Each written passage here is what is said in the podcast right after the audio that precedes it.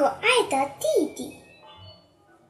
这一次去青海旅游的时候，我认识了一个四岁的弟弟，他大名叫赵书涵，小名叫卡卡。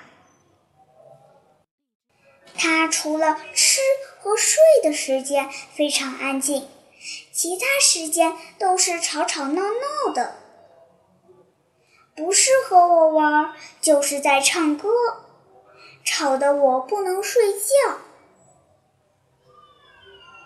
有时候他有一些奇怪的举动，比如莫名其妙的打人。还告诉我不听他的话，他就打我。